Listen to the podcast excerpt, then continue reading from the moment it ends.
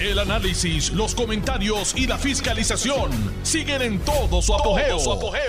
Le estás dando play al podcast de Noti1630, Sin Ataduras, con la licenciada Zulma Rosario. Muy buenas tardes. Hoy es viernes. Yes, thank God it's Friday. Y es viernes, sí, viernes 22 de septiembre del año 2023. Y esta es su amiga Zulma R. Rosario Vega en Sin Ataduras por Noti1, la mejor estación de Puerto Rico y primera fiscalizando. No puedo empezar este programa sin mencionar que finalmente cae en las garras de las autoridades federales el senador Bob Menéndez.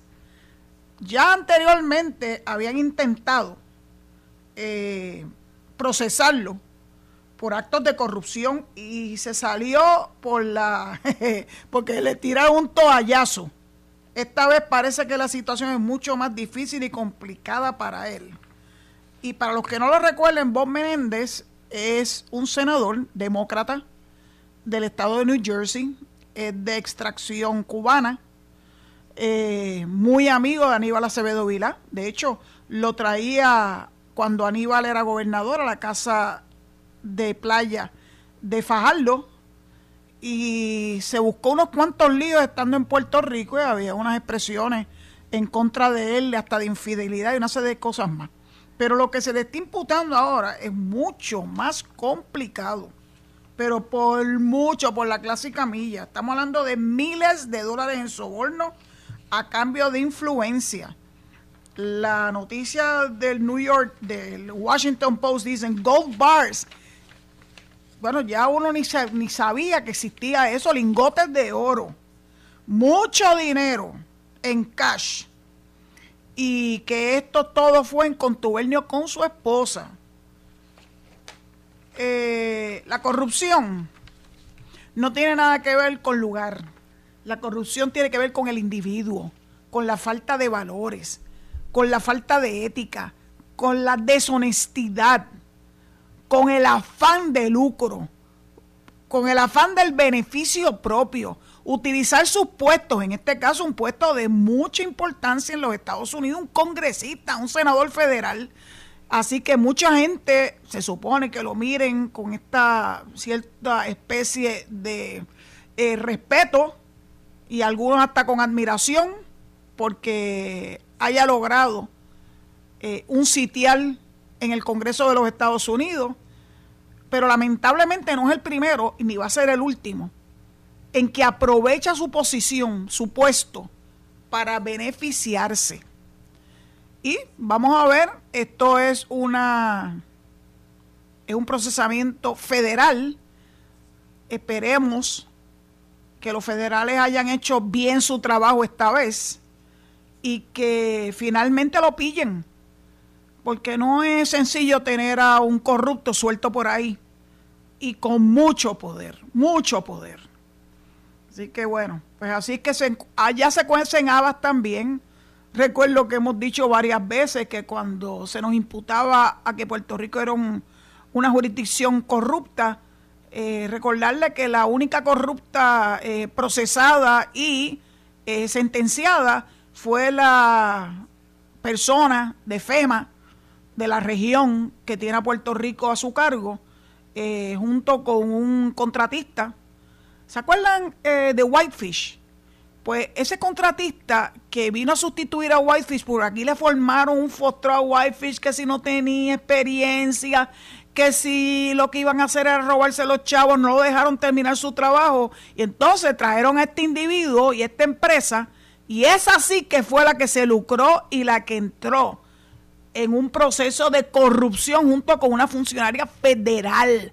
Así que cuando Donald Trump decía que aquí había corrupción, pues la corrupción estaba en su casa y él parece que no estaba atento a eso. La corrupción está en todos lados. Donde quiera que haya una persona que no tenga claro que como funcionario público su deber único es servirle al pueblo no servirse, ni servir a los allegados, ni servir a su familia, ni servir a su, a su partido, ni a nadie que no sea el pueblo.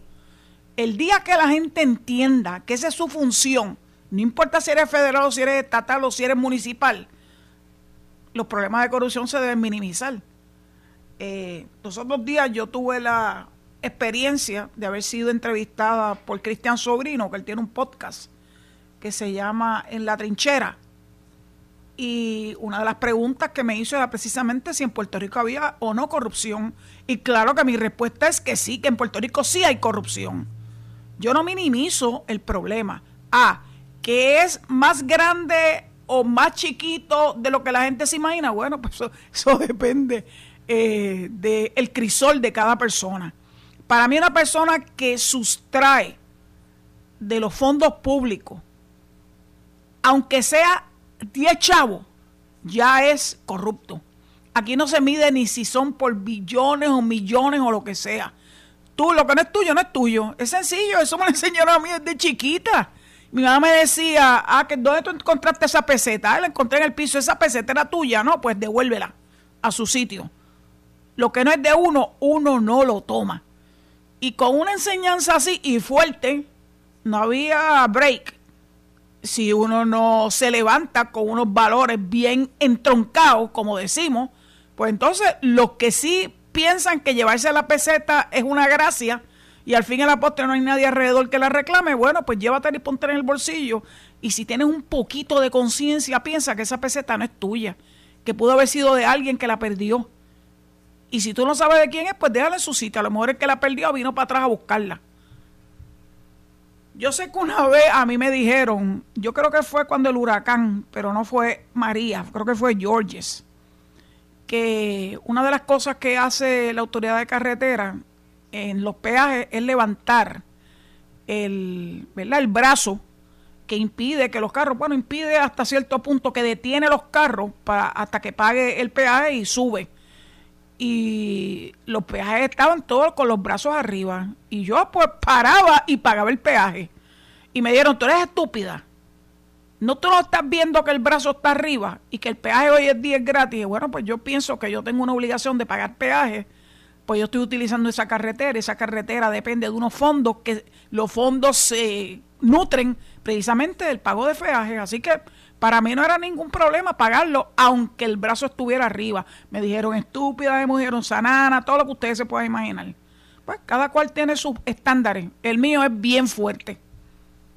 Bueno, pues qué bueno que Bob Menéndez va a tener que enfrentarse a la justicia y su esposa. Y qué bueno, no me gusta que sea un demócrata, pero es bueno que la gente sepa porque como la guasimilla es que, ah, esos son los, demócratas que quieren este, echarle el guante a cualquier republicano que tenga posibilidad, pues mira, este va al revés, este es un demócrata en un gobierno demócrata siendo procesado por demócrata. Así que nadie está por encima de la ley. Nadie está por encima de la ley.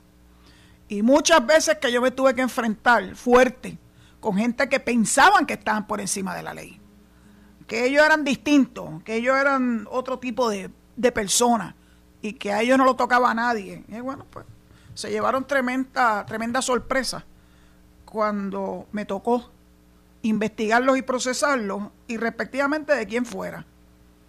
Me gané unos cuantos enemigos. Ah, yo no tengo la menor duda de eso. Pero eso es un trofeo para mí. El que gente no me quiera bien porque yo hacía mi trabajo como Dios manda. Así que eso para mí vale un millón. Quiero hablar también de algo bien positivo, WIPR, las estaciones del pueblo de Puerto Rico. Eh, se han ideado algo que ha, ha, ocurrido en el pasado, ¿verdad? Concursos donde participan estudiantes y demuestran sus talentos y su creatividad pues me da mucha alegría que hoy se recogiera en el nuevo día, en la página 18, que el presidente de la Corporación de Puerto Rico para la Difusión Pública, Eric Delgado, sí, el hijo de Camilo Delgado, que pusieron una foto de él que a quien se parece verdaderamente a su padre. Algunos de ustedes no se acordarán de Camilo, yo sí. Y esta historia del periodista Francisco Javier Díaz nos dice lo siguiente, el que en Puerto Rico haya talento de sobra en distintos campos como la ciencia y las matemáticas, así como en labores como la cocina, la electricidad y hasta mecánica, es algo que se demuestra a diario en todos los quehaceres de la vida. Sin embargo, pocas veces es posible ver que se pongan esos conocimientos a prueba, sobre todo en competencias dirigidas a ver quién sobresale más. A partir de este lunes, ah, este lunes, dentro de tres días, dos días, esto será posible gracias al proyecto educativo hashtag Desafío 2023, sufragados con fondos federales, claro, ESER 3 entre el Departamento de Educación de Puerto Rico y la Corporación de Puerto Rico para la Difusión Pública.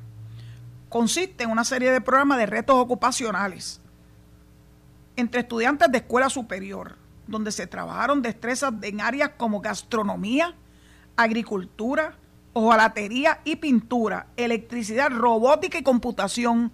Todos son campos de alta demanda. Y me da mucha alegría que se dé esta, esta sinergia entre el Departamento de Educación y WIPR para que estos estudiantes se sientan incentivados a demostrar sus talentos y de ahí posiblemente salgan oportunidades de mejor educación o de refinar sus conocimientos con mejor educación y de sus empleos, empleo futuros. Dijo uno de, uno de los programas se va a llamar Que no se queme. Ese va a ser los lunes a las 7. Alto voltaje, los martes a las 7. La fórmula STEM. Science, Technology, and, and, whatever. Eh, cuestión eh, de ciencias. STEM, computación. Los martes a las 7 y media, agrorreto. Eso me encantó. Agrorreto. Ustedes saben que yo tengo un green thumb y que me gusta meter las manos en la tierra. Por eso tuve un jardín. Así que ver que hay un reto en el ámbito agrícola siempre es algo que a mí me, me cautiva y, que aplaudo. Otro se llama capote y pintura, así que presumo que se tiene que ver con hojalatería. Ese va a ser los jueves a las 7. Todos los días a las 7, a partir de este lunes, va a ser un, un capítulo distinto. La fórmula STEM robótica los jueves a las 7 y media en la punta de la lengua, que es un programa que ya existe eh, bajo el liderazgo de el maestro Antonio Martorell. Se va a dar los lunes y los miércoles a las 7 y media y los viernes se va a repetir. Y es bien interesante porque en este esta primera fase, que consta de 13 programas, cada uno de ellos, están compitiendo la Escuela José Julián Acosta de San Juan, la Escuela José Vélez Bausá de Peñuelas, la Escuela Benjamín Harrison de Calley. Fueron seleccionados por medio de audición y por recomendación de sus maestros. Las competencias, programas y cápsulas fueron delineadas por maestros especializados en cada materia. No solamente nos hemos quedado con llevarle a los estudiantes la teoría, sino darles una visión distinta de lo que pueden ser lo que pueden ser en su vocación, dijo la secretaria auxiliar de Servicios Académicos, Beverly Morro, del Departamento de Educación. Eh, los animadores son personas conocidas, por ejemplo, eh, en ese capítulo que se llama, o esa parte que se llama Que no se queme, que presumo que es de comida, va a estar Suset Bacó y Pepe Calderón. Alto Voltaje va a tener a José Broco y a Cristina Sesto. El programa Fórmula STEM tendrá a Gretchen Díaz, Paulis Cofresí, Omar Santiago y Matías Cos. Agroreto tendrá de anfitrión a Virginia, Virginia Romero y Stephanie González. Capota y pintura, los presentadores van a ser Samari Matos y Peter Gerel. Y la Fórmula STEM Robótica tendrá anfitriones a Gretchen Díaz otra vez, Paulis Cofresí, Omar Santiago y Matías Cos. En la punta de la lengua el que lo maneja es Antonio Martorell, presenta una ventana al mundo literario, artístico, cultural, de comprensión, en alineación con las expectativas de comprensión lectora del Departamento de Educación, y serán anfitriones Isel Rodríguez y Cristina Sesto. Isel se está destacando mucho, ella es una de las, las housewives y que han estado teniendo mucho éxito en los teatros de Puerto Rico. Se grabaron cápsulas del curso intermedio de lengua de señas, eso también está espectacular, por no decir extraordinario, ¿verdad, Cuca? que tiene como fin cerrar la brecha de comunicación con las personas sordas, así como cápsulas de equidad y respeto que resaltan los valores que nos transforman en mejores seres humanos. Se trabajaron 40 cápsulas tituladas Un Minuto Contigo que brindan herramientas para fortalecer la salud mental. Me encanta que la Corporación de Puerto Rico para la Difusión Pública le esté dando este nuevo giro a su programación y que vaya dirigido como se concibió desde que comenzó eh, WIPR, dirigida a los estudiantes de Puerto Rico. Me parece que tenemos muchas posibilidades eh, futuras con este tipo de programa y de ahí saldrán personas que posteriormente las vamos a reconocer en sus diferentes campos como los mejores en la materia. Esto es como un Masterchef en el área de cocina, con un Masterchef que son programas divertidos, pero que también miden las destrezas culinarias de los participantes. Por otro lado, y antes de que entregue el micrófono, hoy hay llamada a través del 787-832-0760 después de la pausa, me dio mucha alegría leer a página completa en el periódico El Vocero de esta semana, miércoles, que se está agilizando lo de las estaciones de carga para vehículos eléctricos. Hace ya tal vez un mes, un poquito más, no, un poquito más, eh, en el Mr. Special más reciente, que es el de la número 2 al lado del Mayagüez Mall, eh, empezó una construcción que a mí naturalmente soy curioso y pregunté de qué se trataba y son, creo que son 10 estaciones de recarga para vehículos eléctricos. Y esto en, el estacionamiento de ese supermercado. Esto lo que estamos hablando y voy a hablarle a ustedes hoy es algo de la autoridad de carretera. Van a ubicar esas estaciones de recarga, particularmente en, ahora, el, el, principio, en la autopista Luis Ferren, en el expreso José de Diego y en la carretera número 2. Pero eventualmente se va a expandir a la Puerto Rico 18, la 3, la 53, la 54 y la 66 se van a llamar corredores de combustibles alternativos. ¿Cómo se va a llevar a cabo esto? Bueno, pues aquí, no más tarde de noviembre, tienen que las empresas interesadas someter sus propuestas y la intención es que de aquí a marzo se comiencen a construir estas estaciones de recarga. La idea es que para el verano se comiencen a ver las primeras estaciones de estas del gobierno porque como ya les dije, hay estaciones privadas. Yo vi estaciones en, en San Patricio Plaza, fueron las primeras que vi hace ya varios años. Así que hacia eso que nos dirigimos. Eh, cuando yo compraré un carro eléctrico? No lo sé, pero yo sé que eso es lo que el próximo que compre será eléctrico. La capacidad de cada estación es para que puedan entrar cuatro vehículos eléctricos al mismo tiempo y el tiempo de, carga es un tiempo bastante rápido. Así que tienen que tener unas especificaciones para que la carga sea rápida y que una persona que tenga un vehículo eléctrico se sienta tranquilo de que puede discurrir por todo Puerto Rico sin el temor de que no pueda recargar su vehículo. ¿Qué dinero hay aquí? Pues claro, federal. ¿Qué nos haríamos sin ellos?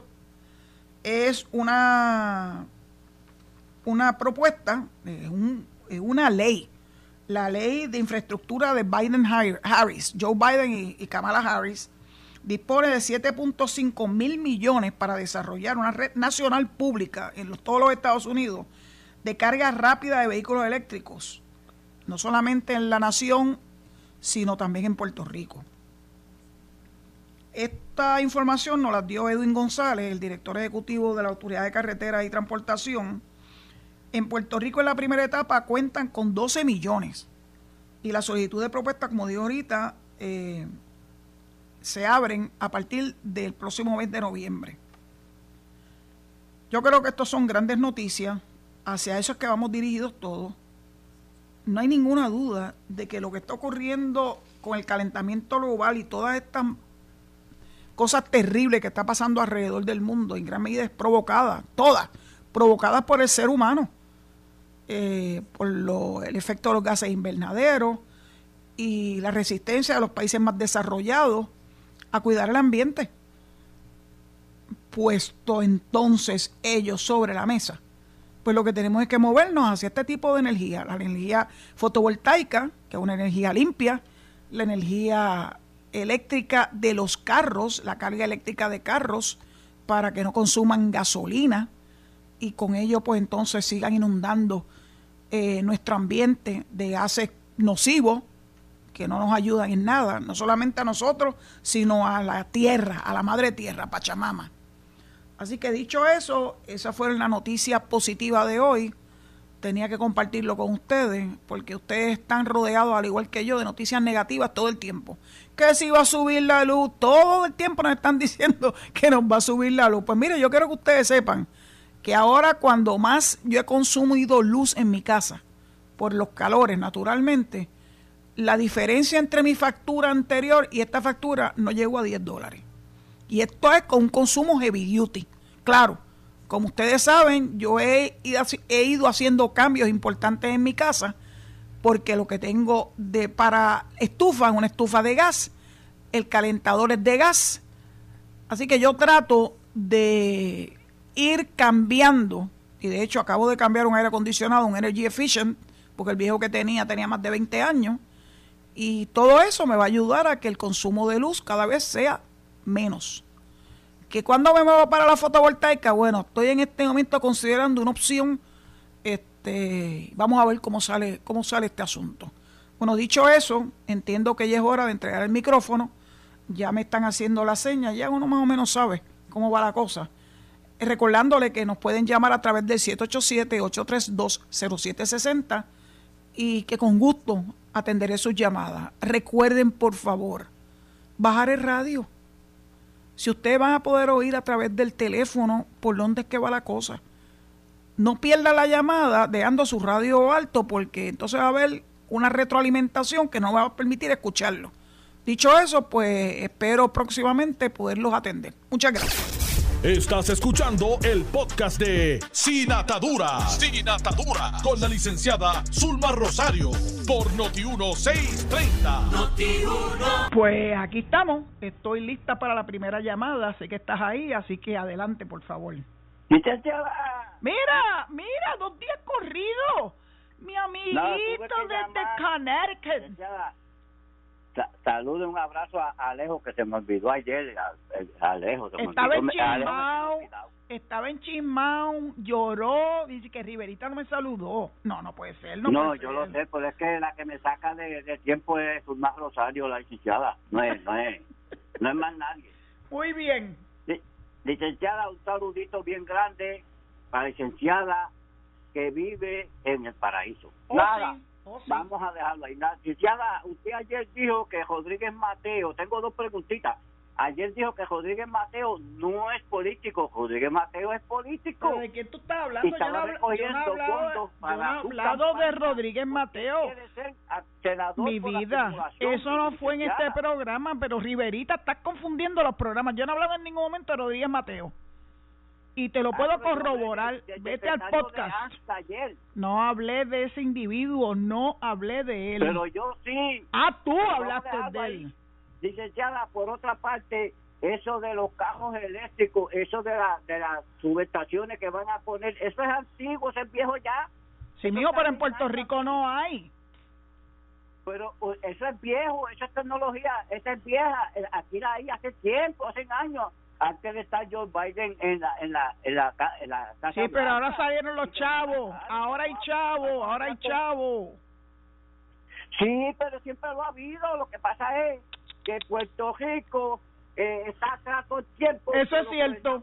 que han gobernado a Puerto Rico. Bueno, chavos federales. Eso no, eso no es de esta administración. Chavos federales. Por favor. Bueno, Riverita, te voy a dejar porque tengo tengo una llamada de una persona que no una llamada, un mensaje de una persona que tiene un carro eléctrico desde el año 2019.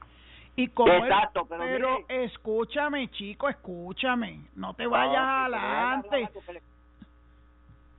Dice, lo cargo básicamente gratis en casa con mis paneles solares y hay cero emisiones. Eso está Extraordinario, extraordinario, Cuca. Ya estoy lista yo, próximamente, de irme con mi carro eléctrico. Bueno, vamos a la próxima llamada porque Riverita está hablando como inconexo hoy. Próxima llamada, por favor. Saludos, Vázquez de Bayamón. Vázquez, adelante, ¿cómo estás? ¿Cómo estás? Saludos. Buenas a ti, para, para Lejos también. Sí. Sí, Cuéntame. Oye, eh, eh, qué bueno que van a poner este tomas de corriente en los dejar de un tramo un tramo de un punto A a un punto B. Sí. Ya había era tiempo que ya se pusieran. De, de hecho, yo fui uno de los que siempre llamaba mencionando de que debían poner puestos de gasolina en el pasado, pero nunca nunca hicieron caso porque pues es que Puerto Rico estaba en quiebra también. Bueno, pues Pero ya era eh, hora, ya era ya hora lo de de las estaciones de recarga es una excelente noticia. El proceso muchacha, de sí. construirlas, más allá, ¿verdad?, de que tienen que hacer unos procesos como Dios manda. eh, Sí, todo va es, corto, es corto. No, yo he visto todo el proceso ahí en Mr. Special en, en Mayagüez.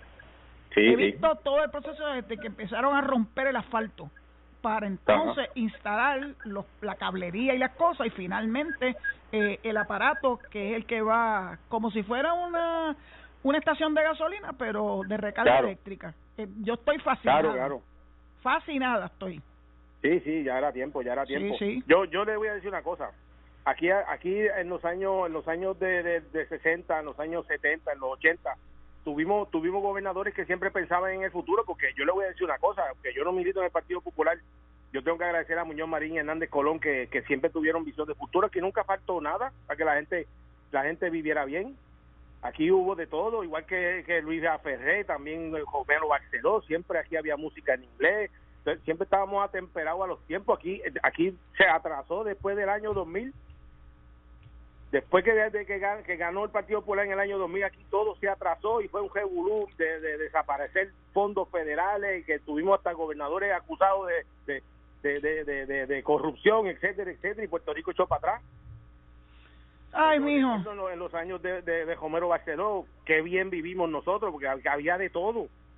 yo los dije Carlos se sentía muy orgulloso de sus jefes de agencia de que ninguno lo hizo eh, verdad sentirse que no había hecho una buena selección Ajá. eso es uno de mis grandes pues yo me siento muy orgullosa de haber laborado en esa administración Claro, y por primera vez, después de largas décadas, tenemos un gobernante que está teniendo visión de futuro y el- haciendo a, a Puerto Rico, atemperándolo a los tiempos que, que, que merecíamos. Le voy a decir una cosa, antes, antes de seguir con, con- con lo que estaba mencionando. Si, si, si José yo hubiera estado en el poder todos estos años, ya pues no hubiera sido viejo la tecnología, ya hubiéramos tenido cajos eléctricos, ya, ya hubiéramos cambiado de cajos eléctricos cuatro o cinco veces. Sí, porque lo que hicieron son, po- son un poquito caros, son un poquito caros, pero uno compensa entonces porque no tiene, no hay que pagar arbitrio. Sí, porque hay, Tal hay vez no mucha que- gente que sabe ya están eso. en eso. Sí, va- nosotros vamos hacia eso, no nos queda de otra y gracias a Dios que vamos hacia eso. Qué bueno, qué bueno. Me alegró, me alegró la noticia que usted me, que me mencionó ahí. Gracias, de- de- doña- Gracias doña por Zulma. tu participación. Excelente, excelente fin de semana. Feliz fin de semana. Vamos a la próxima llamada. Alejo. Adelante. Buenas tardes. Mira quién anda por ahí. ¿Será mi amigo Vélez de Vega Baja? Eso es correcto. El señor. Vélez desde Vega Baja, desde la ciudad Muy bien. eh, Vega Baja. Adelante. Así mismo es. Bue- Bueno, este, eh, primeramente tengo que hablar algo respecto a la corrupción. Y, y, y un y una y un debate este pro- el, el que el que cogió para gobernador del proyecto Dignidad el señor César Vázquez dijo algo y aunque yo no soy de proyecto Dignidad ni voté por ese partido ni voy a votar por él tampoco pues yo soy PNP y estadista que quede claro eso, pero una cosa dijo él que me pareció sincero, porque al César lo que es del César. Sí, porque a veces no, a veces nos embelezamos en que si no es de mi partido, ah, no tiene la razón porque no es de mi partido. Vamos a ver No. qué dijo. ¿Qué dijo César Vázquez? Sí, este, cuando le preguntaron respecto, uy, ¿usted no cree que cuando usted llegue a gobernador y, y, y- y de ganar su partido no encontrará este gente en corrupción? ¿Usted cree que, que en su partido no va a haber ningún tipo de corrupción? Y más o menos lo que yo entendí que él dijo fue, mire, yo no le puedo garantizar que ningún funcionario de los que sean electos, de ser electos, en otras palabras, dijo, yo no puedo decir que ninguno va a ser corrupto porque es que puede haber alguien que le va a fallar al pueblo, lo puede ver y, y, y él dio a entender que el poder corrompe y en eso tiene razón. Vamos En eso tiene razón él. el día que nos inventemos un corruptómetro, que podamos cernir a la gente con ese instrumento. Vamos a ver si la, la nueva tecnología de estos muchachos y la robótica nos los permite. Ahí por, por lo menos podremos establecer claramente quién tiene todo el potencial a ser corrupto y quién no. Veremos a ver. Sí, eh, sí, sí, eso, eso, eso, eso es así. Bueno, a lo mejor, a lo mejor este, habrá una computadora especial que de acuerdo a la cara de la persona identificará si es corrupta o no, uno nunca sabe. por eso le llamo el corruptómetro. Pero lo otro que es lo siguiente y es el asunto de, de Kay, ¿verdad? Este, eh, eh, ¿verdad? Mi, mis condolencias a Melinda Romero. Sé que Kay murió hace unos cuantos días, pero hablo de Kay como una persona noble verdad este eh, siempre fue eh, fue buena esposa fue este buena madre este buena hija bueno para mí que hay, eh, este yo no la conocí personalmente pero se ve una persona bien especial y es una lástima que los telediarios de este país no le hayan dado la cobertura que le dieron, porque el problema es ¿sabe cuál es el problema? Es que hay una doble vara. Cuando Hernández Colón murió o cuando un popular muere un independentista, eso ponen hasta todos los jingles. Bueno, eh, bueno, bueno, eso ponen poco falta para que pongan la máquina del, la máquina del tiempo, para retrocedernos atrás. Pero cuando es un PNP, por ejemplo, Romero Barceló cuando murió, yo casi yo no escuché por televisión este en, los telediarios este que, que le dieran tanta cobertura como Hernández Colón.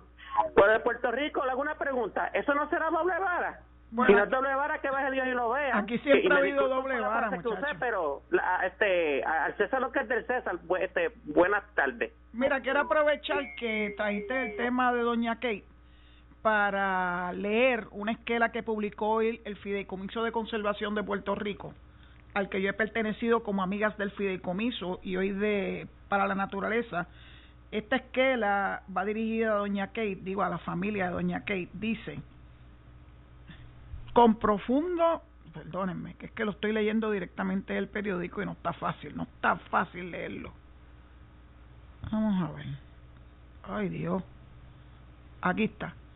Con profunda tristeza, en nombre del Fideicomiso de Conservación de Puerto Rico y todos los que trabajamos para la naturaleza, nos unimos al duelo de nuestra estimada Kate Donnelly, Kathleen Donnelly de Romero, quien dejó, nos dejó el pasado 18, 18 de septiembre de 2023.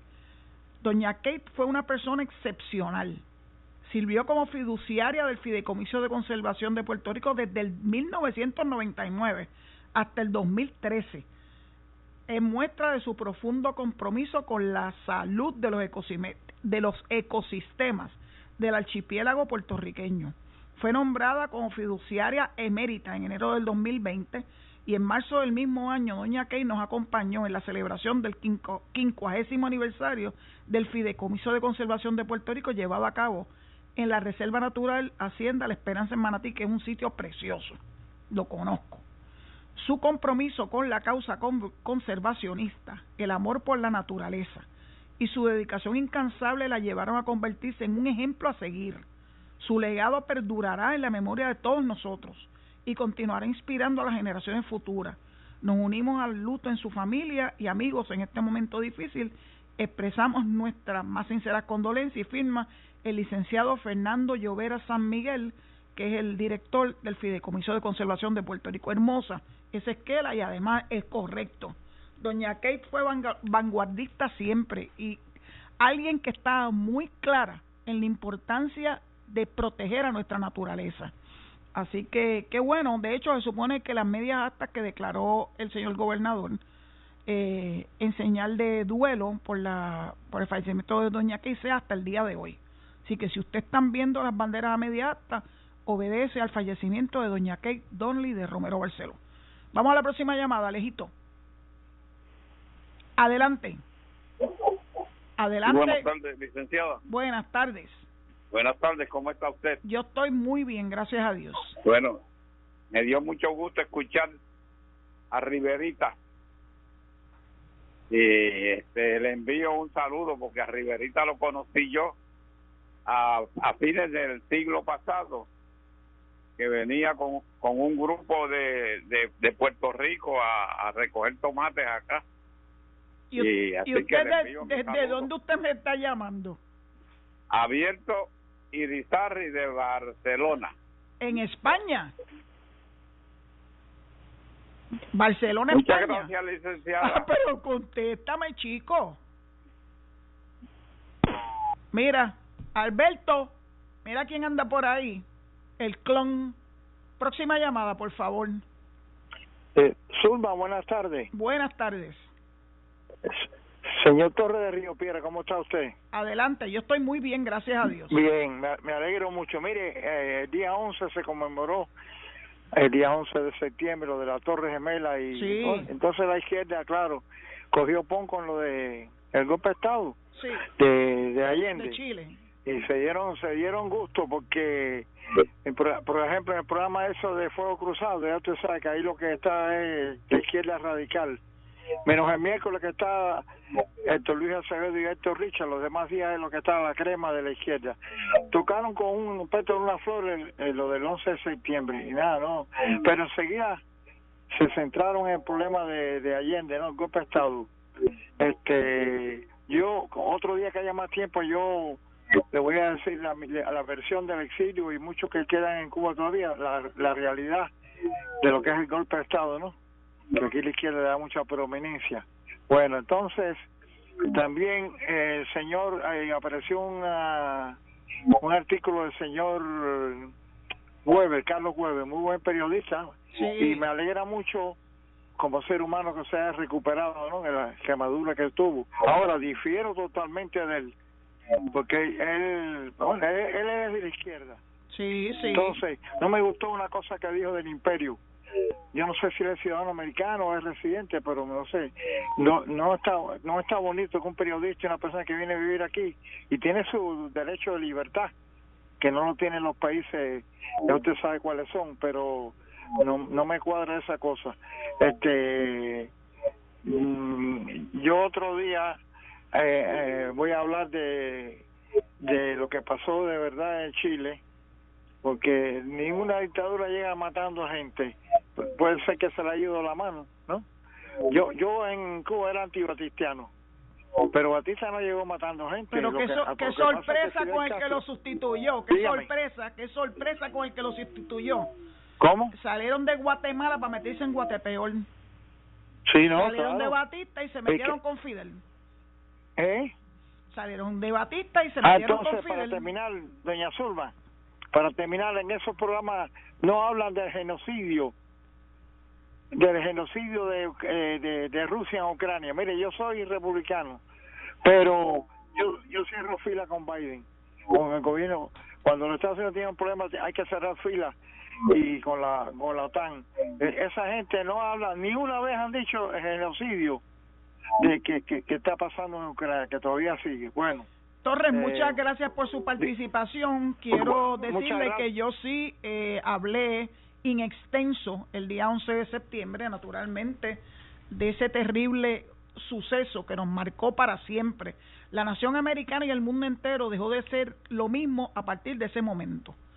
Eh, claro que le di toda eh, ¿verdad? la importancia al evento porque nunca lo debemos olvidar. Vamos a la próxima llamada, que creo que se nos está acercando el tiempo de, de entregar el micrófono. Adelante. Sí, buenas tardes, licenciada. Adelante, mira, el verdadero Alberto Irizarry. Alberto Irizarry. Bueno, Pero mira, el, el tuyo, el que dice que es de Barcelona, cuando le hago preguntas, cuelga el teléfono. ¿Por qué será? li- licenciada, esa ave abierta eh, le quiere dañar el, el programa. No, él no daña nada. él no dañó nada.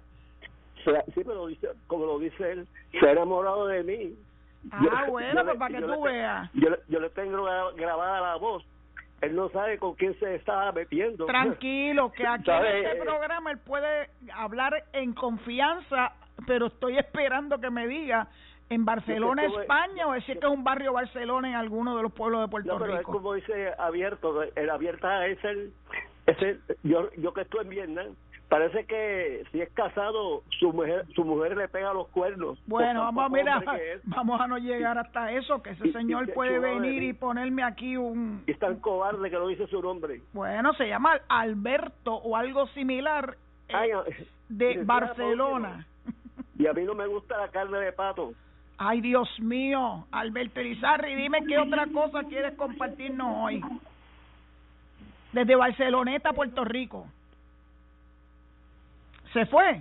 Vamos para la próxima. Próxima llamada, Alberto. Alejo. La próxima llamada, por favor. Sí, sí. Adelante, ¿volviste? Licenciada. Volviste, muchacho de Dios. Gusto saludarle y, y, la felicito por su programa y gracias por la oportunidad. Adelante, adelante. Señor Hernández, de acá del área sur de Ponce, ¿cómo está usted? De Ponce, la ciudad señorial. La ciudad señorial. Que yo admiro. Al saludo protocolar y al pésame a la familia Romero Barceló y lo del Key Donnelly me uno a, a, a esas palabras y, y gracias por leer ese, esa esquela de, del periódico.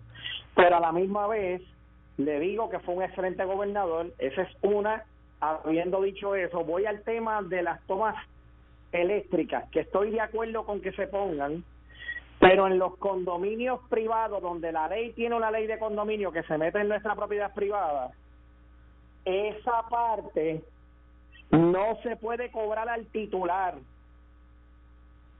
si yo tengo una recarga eléctrica, tienen que aprobar esto con unas medidas restrictivas, porque en el condominio Torre de San Miguel en Guaynabo tienen una toma eléctrica sin la autorización legal, se la tienen conectada a un abogado y nunca pasó para los miembros de la Junta. Y si van a montar esto en condominio, porque en Estados Unidos, por lo menos los carros Tesla tienen estación hasta en los garajes guagua y todas esas cosas. La toma eléctrica vale la pena tenerla en todos los sitios, pero si la van a hacer en condominio, tienen que buscar la aprobación. ¿Quién va a pagar eso? Porque el gobierno federal no se mete en edificios privados. No, eso es así. Y eso tiene que ser entonces. van a tener carros eléctricos los para condominios, cobro, que no puede ser a los, todos los titulares que tienen claro.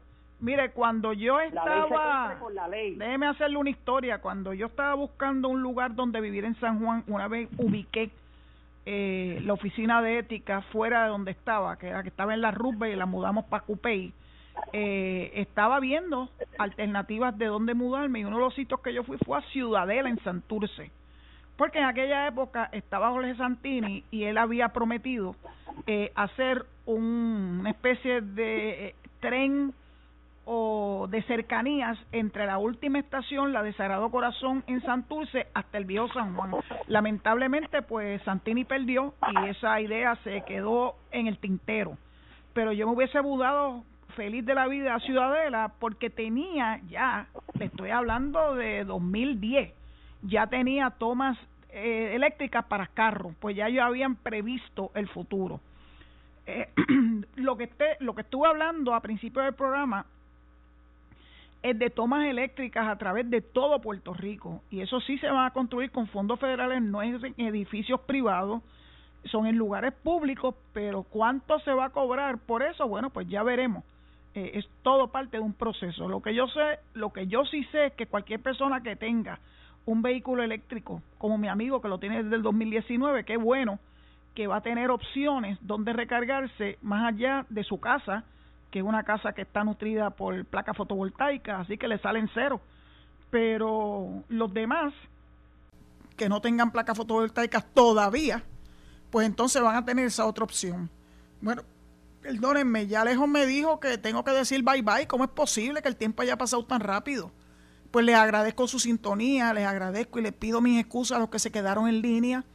Eh, y será hasta el lunes, si Dios lo permite, a las 4 de la tarde en Sin Atadura, por aquí por Noti1 y quédense en sintonía para que oigan a Enrique Quique Cruz, a Luis Enrique Falú y a Notiuno en la noche.